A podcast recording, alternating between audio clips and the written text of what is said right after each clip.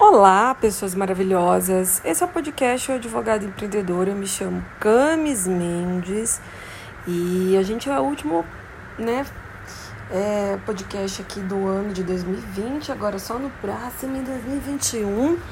E eu quero falar para você o seguinte, mas antes, vai lá nas minhas redes sociais, Instagram, arroba camisconk.mendes. Está um barulho horrendo porque eu estou na casa da avó do meu marido, é o prédio dela em frente para a rua, então tem muito som de caminhão, de ônibus, vento, está no alto, enfim.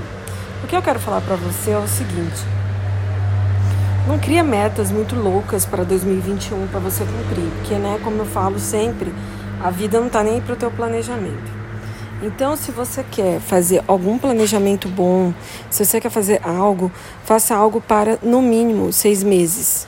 E dentro desses seis, escolha, por exemplo, três. É, como eu posso dizer? Três, três metas para você cumprir nesses seis meses por questões de prioridade.